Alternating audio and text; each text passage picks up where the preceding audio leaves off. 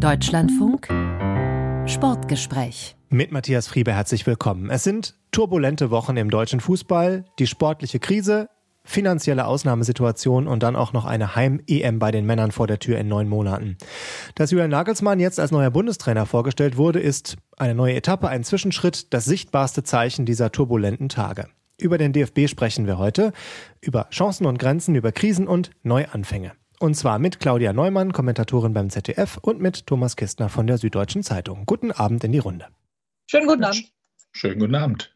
Dann fangen wir doch an mit Julian Nagelsmann. Ist das mutig oder einfallslos, diese Personalie, Claudia Neumann? Naja, es ist nicht wahnsinnig kreativ. Ich glaube, da sind viele Menschen drauf gekommen, dass Julian Nagelsmann ein ja, adäquater Kandidat in dieser Situation jetzt gerade ist. Also erstens, weil er frei war und zweitens, weil ich finde, dass er ein hervorragender Trainer ist und alle die, die so ein bisschen pessimistisch waren, ob er denn zu verkopft ist mit seinen taktischen Ideen, ähm, würde ich antworten, ich glaube, dass sich äh, Julian Nagelsmann schon am Tag der Flick-Entlassung sehr genau Gedanken gemacht hat, was der Unterschied ist äh, zwischen Nationalmannschaft trainieren und einer Clubmannschaft und dass er sehr wohl in der Lage ist, da sehr variabel und sehr flexibel in seiner, in seiner Herangehensweise, in seiner Methodik ähm, zu sein. Und äh, für mich eine wirklich gute Wahl. Die bestmögliche Entscheidung, die der DFB treffen konnte, Thomas Kistner? Ja, vor allem die einzige Entscheidung, die sich praktisch äh, von allein getroffen hat, denn es gab ja keine echte Alternative. Insofern war das natürlich auch ein, ein großer Glücksfall, dass ein Trainer dieser Kaliberstärke rein zufällig gerade auf dem Markt war und äh, dann eben auch unter den gegebenen Umständen bereit war, hier diese, diese Rolle zu übernehmen für eine sehr kurze Zeit. Also das war ein unerhörter Glücksfall für den DFB. Und selbstverständlich hat in dieser Situation gar kein Weg dran vorbeigeführt, denn äh, es ist schlicht und einfach niemand anders da keine echte Alternative, das sehen wir so. Man konnte schon ein bisschen Angst und Bange haben, ob da nicht doch einer von den Kandidaten ausgepackt wird, die da auch so im Gespräch waren. Also in der Vergangenheit haben wir ja schon so manche Überraschungen, Zusammenstellung Taskforce als Beispiel erlebt, äh, wie man sich gerne am gestrigen bedient. Also von daher, es waren schon noch welche auf dem Markt. Von daher ähm, bin ich schon ganz froh, dass man nicht zurückgeblickt hat, sondern nach vorn. Und Jetzt bekommt Julian Nagelsmann einen Vertrag für neun Monate bis zum Ende der EM. Das hat man eigentlich früher in der DFB-Geschichte sowohl bei Männern als bei Frauen immer anders gehandhabt, Verträge längerfristig verlängert. Ist das jetzt einfach der finanziellen Situation geschuldet oder will man möglichst viel Druck von ihm nehmen, weil diese Heim-EM ja ohnehin schon sehr wichtig ist? Naja, also ich denke, die, die Frage erklärt sich eigentlich auch aus der Situation heraus. Denn mit dem Abscheiden der Nationalmannschaft nächstes Jahr bei der Europameisterschaft im eigenen Land steht und fällt ja alles rund um diese Personalie und im Übrigen auch allerhand innerhalb des DFB. Das ist ein ganz besonderes Turnier, zu Hause natürlich, und da wird ganz besonders drauf geschaut. Und entweder Julian Nagelsmann erreicht das gesteckte Ziel, nämlich diese Euro wieder erwarten, muss man mittlerweile schon sagen, zu einem Erfolg zu führen. Was das dann genau heißt, kann man vielleicht offen lassen, aber sicherlich müsste es äh, Halbfinale und äh, möglichst rauschende Darbietungen der Nationalmannschaft im eigenen Land umfassen. Und dann stellt sich sicherlich auch die Anschlussfrage, also macht er weiter, die WM 2026 wäre dann attraktiv. Er hat dann vielleicht auch ein gut eingespieltes Team, das wieder in der Erfolgsspur ist. Und umgekehrt ist es natürlich so, dass die Zusammenarbeit natürlich beendet werden wird, wenn das Ganze schiefgehen sollte, wenn also die Nationalmannschaft äh, noch tiefer in die äh, schon obwaltende Depression hineinrutschen sollte. Geht das denn überhaupt? Tja, das ist eine gute Frage. Gibt auch schon ein bisschen die, die Richtung vor, in der man sich zumindest bisher befindet. Und dann hat man aber zumindest noch mal zwei Jahre Zeit, um aus den dann völlig schiefgegangene Entwicklung der letzten ja, zwei, drei Jahre in der Entwicklung vielleicht doch noch die Schlüsse zu ziehen, die dazu führen, dass man eine Lösung findet, die längerfristig den DFB neu entwickelt, also die DFB-Nationalmannschaft neu entwickelt. Aber da, darüber hinaus würde ich schon sagen, ähm, ist man auch ein Tick aus Schaden jetzt klug geworden. Denn die beiden letzten Verträge der Männernationalmannschaft, also Bundestrainer und, und der Frauennationalmannschaft, die sind eben vor Turnieren jeweils verlängert worden, ohne Not ähm, für viele. Und das Malheur und das Resultat haben wir jetzt gesehen. Also von daher glaube ich, war das auch der Tatsache geschuldet, dass man da zweimal den Griff ins Klo hatte. Und man kann es einfach nicht mehr leisten beim DFB, oder? Das ist ein ganz zentraler Punkt. Natürlich einerseits beim DFB, der ohnehin schon mit einem strukturellen Millionendefizit belastet ist, aber andererseits sicherlich auch bei Julian Nagelsmann, der jetzt natürlich eine einmalige Chance hat und die sieht er auch, sich als Nationaltrainer völlig ungeplant massiv profilieren zu können. Denn äh, das wäre ja der Fall, wenn er hier äh, so einen Blitzerfolg hätte innerhalb von nur neun Monaten eine völlig marode Nationalmannschaft äh, wieder an die Spitze zu führen.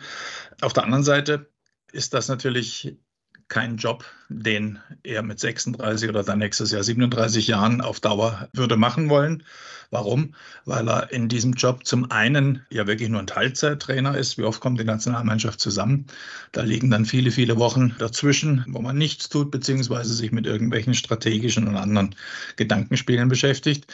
Und zum anderen lässt sich natürlich viel, viel mehr verdienen. Selbst wenn er im Spitzensegment des DFB angesiedelt ist, lässt sich viel, viel mehr verdienen. Schon bei einem, ja, überdurchschnittlichen Bundesliga-Verein ist da mehr drin und international, wo er ohnehin hinstrebt, wäre dann sicherlich auch ein Mehrfaches von dem, was er nun jetzt erstmal verdienen wird, machbar. Also es ist, glaube ich, auch von seiner Seite aus nicht sehr attraktiv, jetzt in einem vier, fünf Jahreszeitraum zu denken. Allenfalls natürlich WM, wenn alles gut geht. Jetzt hat Bernd Neuendorf, der DFB-Präsident, bei der Pressekonferenz gesagt, er hätte vom ersten Tag an den Elan auch bei Julian Nagelsmann gespürt, diese Aufgabe übernehmen zu wollen. Claudia Neumann, das ist ja keine leichte Aufgabe. Diese Mannschaft äh, funktioniert nicht. Das hat man gesehen, unter anderem beim 1 zu 4 gegen Japan. Der Spielerpool ist nicht wahnsinnig groß. Wie kann er denn jetzt in neun Monaten das sportlich überhaupt hinbekommen?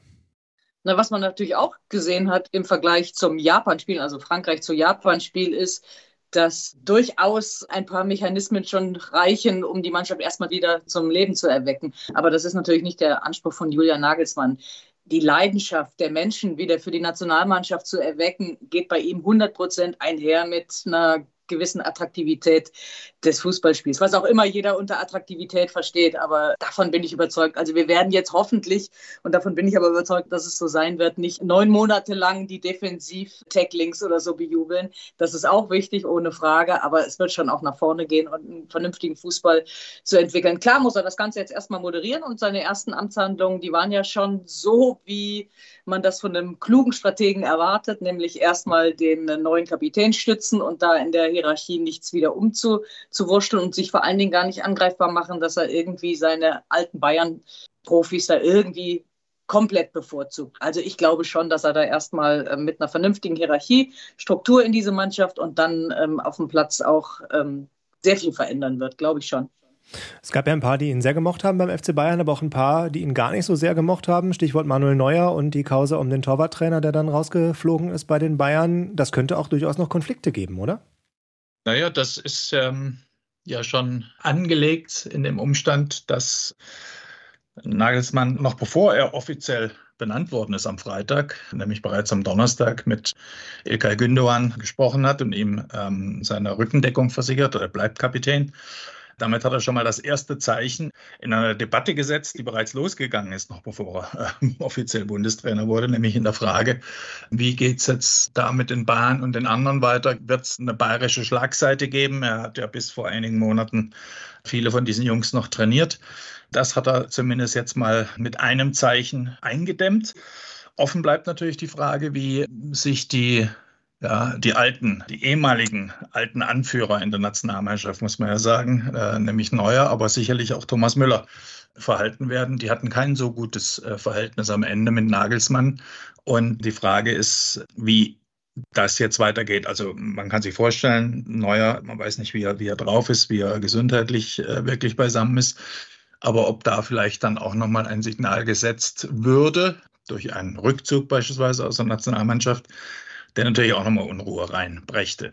Also da gibt es sicherlich viel zu moderieren und das ist gerade in der jetzigen Situation sehr, sehr wichtig, weil diese Mannschaft ja abseits des Platzes in der Kabine, wie es so schön heißt, auch ihre Probleme hatte. Und das ähm, wird ganz wesentlich sein für die Frage, ob es Nagelsmann gelingen wird, auf dem Platz eine Mannschaft zu formen, die dann da harmoniert. Gute Leute hat er, sie müssen zusammenspielen.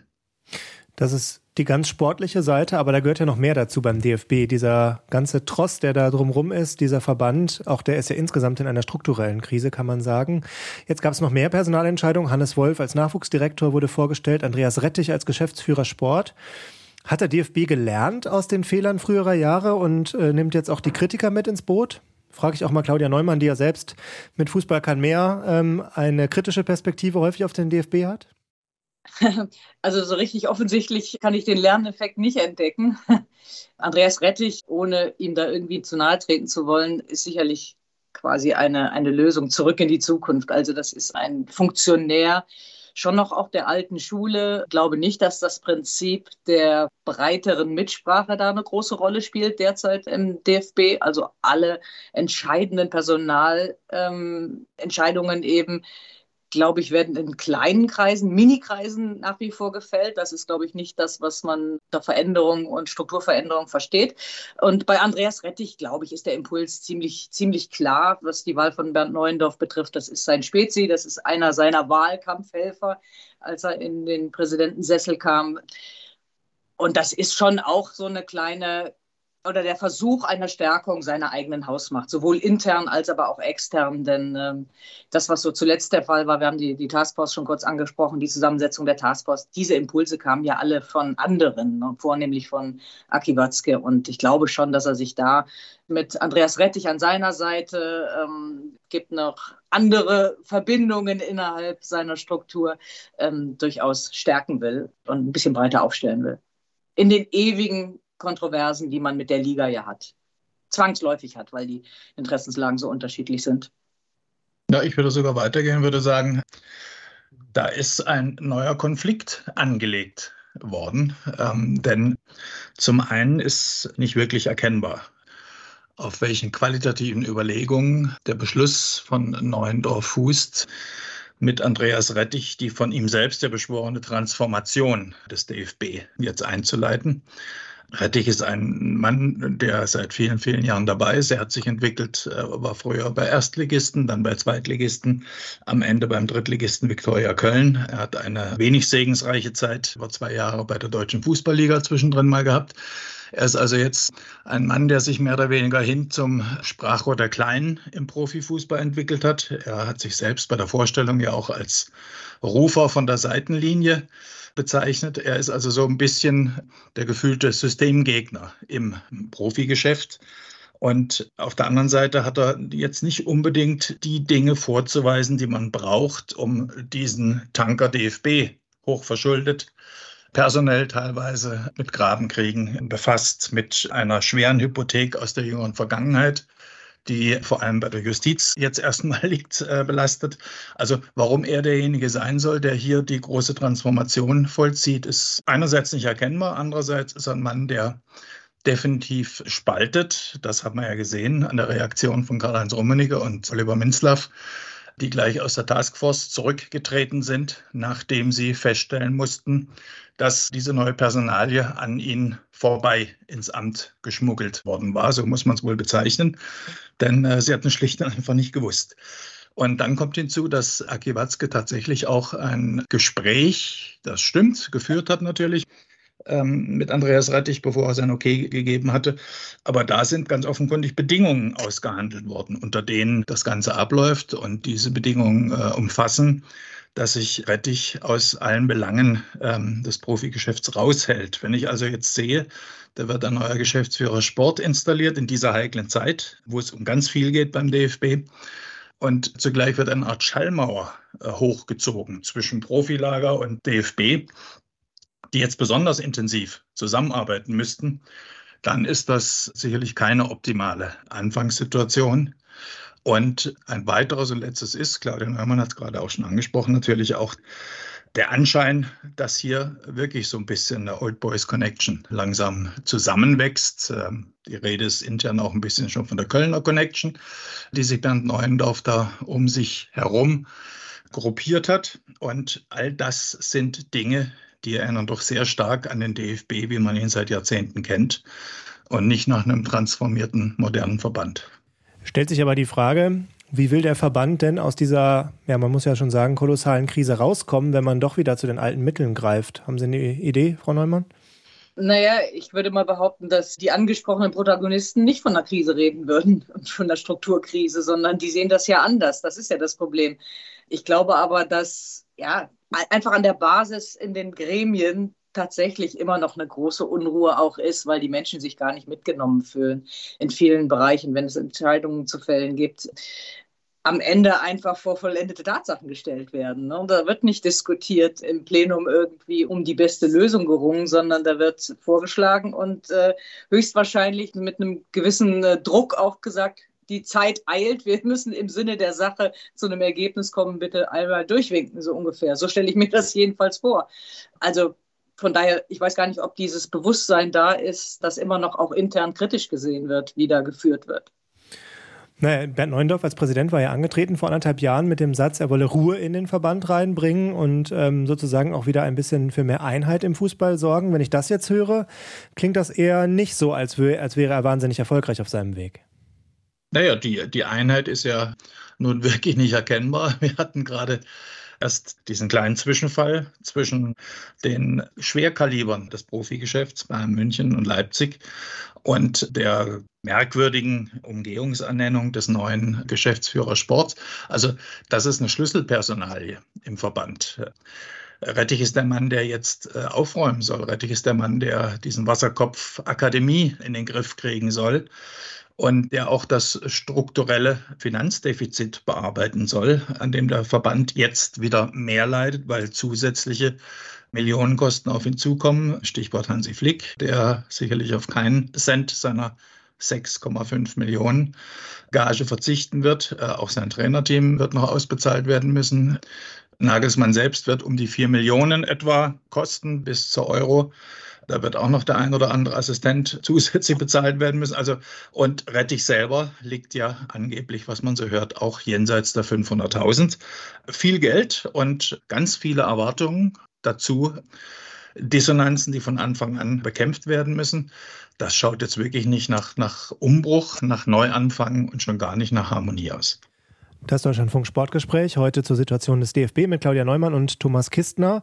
Wir haben ein Großereignis vor der Tür. Das ist die Europameisterschaft der Männer in neun Monaten. Die muss aus verschiedensten Gründen zu einem Erfolg werden für den DFB. Das sagt man auch selber, auch wenn man finanziell inzwischen derart angeschlagen ist, dass man das Geld gut gebrauchen kann, aber natürlich auch sportlich nach den vielen Misserfolgen.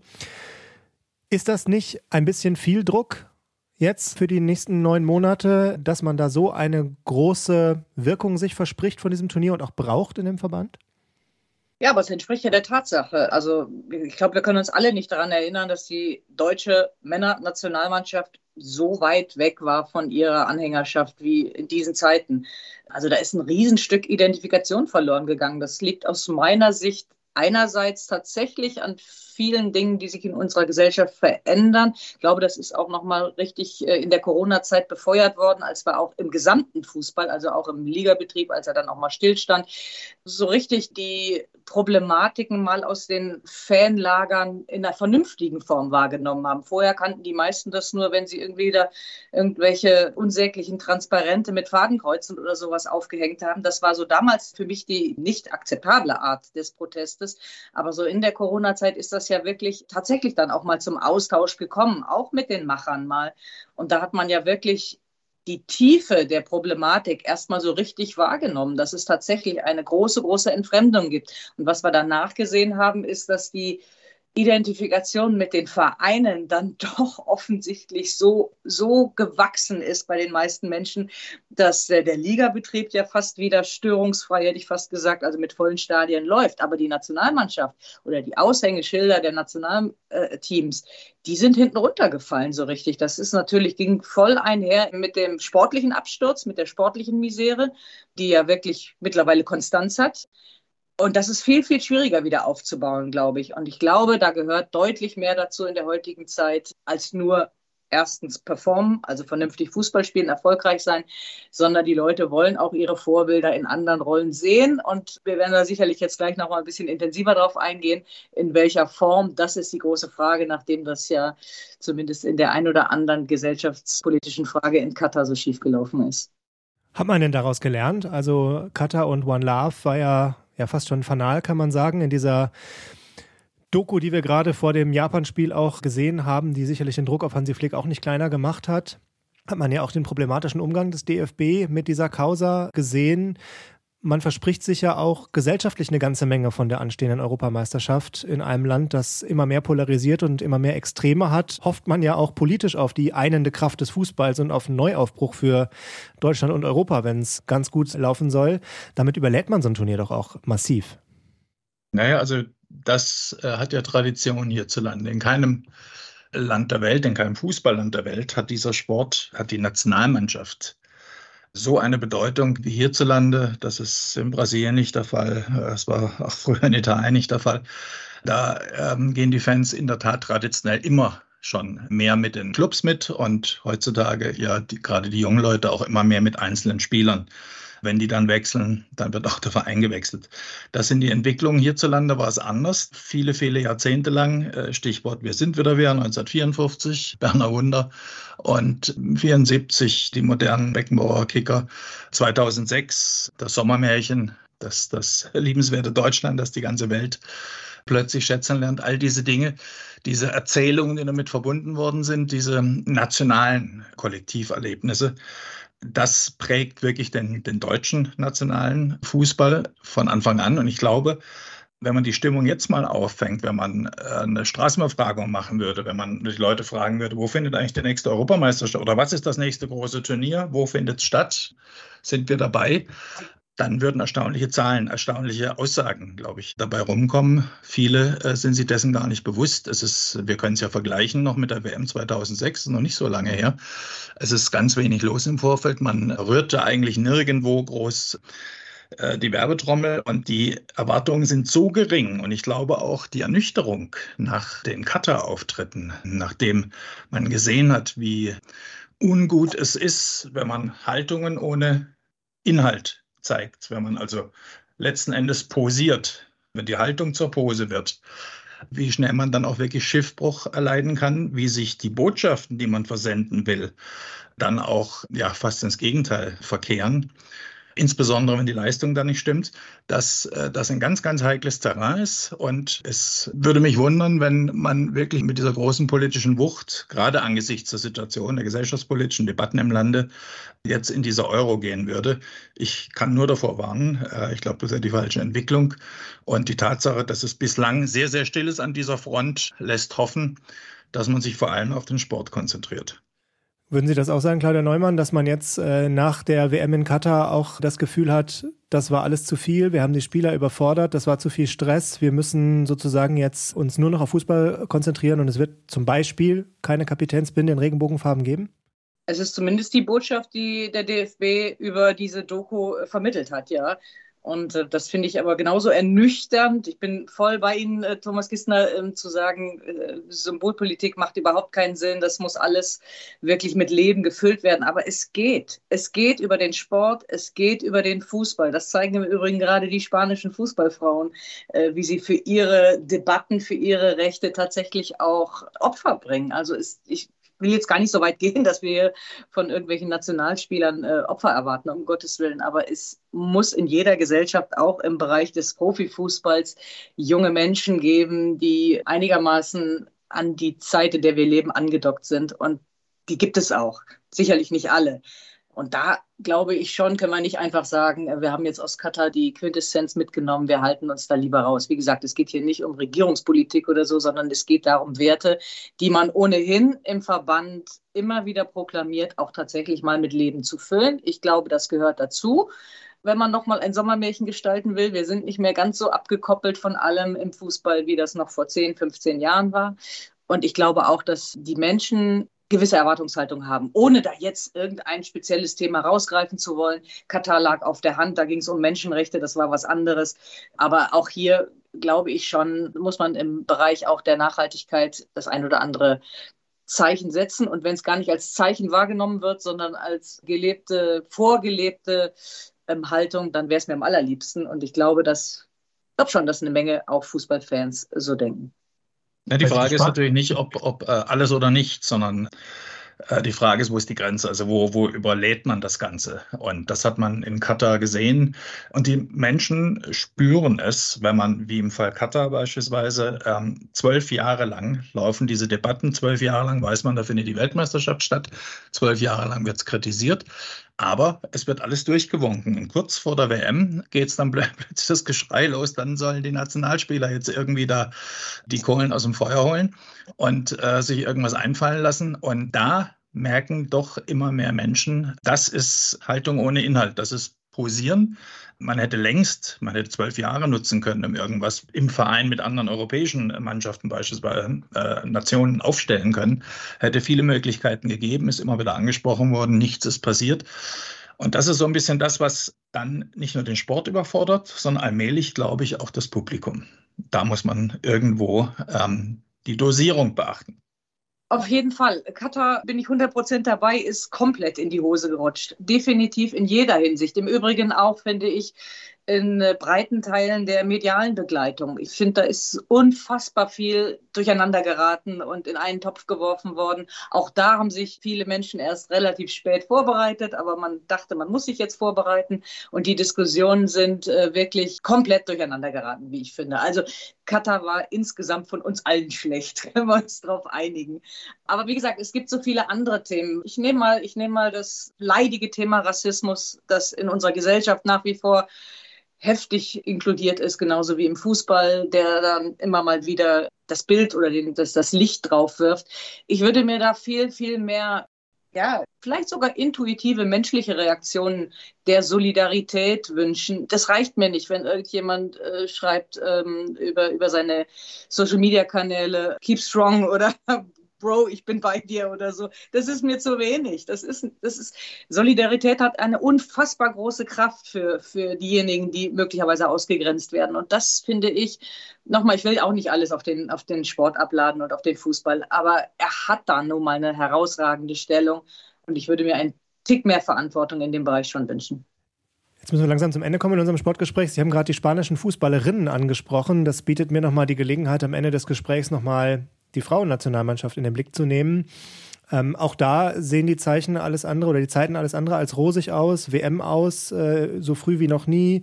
Die Bundestrainerin ist jetzt krank, kann gar nicht dabei sein. Es gibt Debatten, ob sie überhaupt jemals vielleicht wiederkommen kann zur Nationalmannschaft. Hat man beim DFB auch da einfach die Zeichen der Zeit nicht erkannt? Absolut hat man die nicht erkannt. Ich meine, muss man sich mal vorstellen, innerhalb von zwölf Monaten von ganz oben nach ganz unten so ungefähr. Und äh, das hat, glaube ich, viele komplett verschreckt, weil äh, die sich andeutenden Probleme, sowohl fußballerischer Art, wie ich finde, aber als, als auch ähm, in dem Konstrukt rund um die Mannschaft, die hat es ja schon länger gegeben. Die hat es äh, auch in der Erfolgszeit gegeben. Und natürlich muss es dann auch äh, Verantwortliche rund um die Mannschaft geben, die solche Krisen, solche Risse, wie auch immer man es äh, benennen mag, äh, moderieren und im Bedarfsfall dann auch korrigieren. Ähm, wenn der Präsident ähm, da von, von, von gar nichts äh, gewusst hat und plötzlich mit Dingen konfrontiert worden ist, die ihm fast die Sprache verschlagen haben, ähm, Schließlich hat er auch den Vertrag der Bundestrainerin im Frühjahr noch verlängert, also vor der Weltmeisterschaft ohne Not im Prinzip, ähm, dann, dann läuft da auch irgendwas nicht richtig. Dann wird nicht vernünftig kommuniziert, dann ist die Verantwortung nicht, nicht vernünftig ähm, verteilt. Dann ist das eher auch so ein, ja, fast so ein, so ein Stiefmütterchen-Dasein. Ne? Ihr seid gerade erfolgreich, alle reden vom Hype im Frauenfußball. Na, macht mal weiter so. Und jetzt haben wir das, den Salat und äh, alle haben große Augen gemacht. Wie konnte das passieren? Ähm, ich glaube, das war ein schleichender Prozess. Aber auch da sagen Sie, die Strukturen und die Kommunikationswege haben nicht so gepasst, wie man sich das vorstellen würde in einem Verband. Ähm, wir kommen immer wieder zu dem gleichen Punkt in diesem Gespräch eigentlich, dass die Strukturen des DFB überarbeitungswürdig sind. Und man hat ja eigentlich gedacht, mit dem neuen Präsidium, mit Bernd Neuendorf, hat sich schon eine Menge getan. Ich äh, fasse das so zusammen, ist aber nicht passiert. Naja, also ähm, äh, eine seiner Hauptaufgaben war ja ähm, erstmal den Verband zu befrieden. Nach außen wirkt es etwas ruhiger alles. Es ist nicht mehr so, so ähm, hinterfotzig, wie das äh, unter gewissen Vorgängern der Fall war. Aber die Substanz scheint nicht wirklich da zu sein, wenn man mit den Menschen sowohl im Verband als auch außerhalb, die äh, in irgendeiner Funktionskette sind, spricht.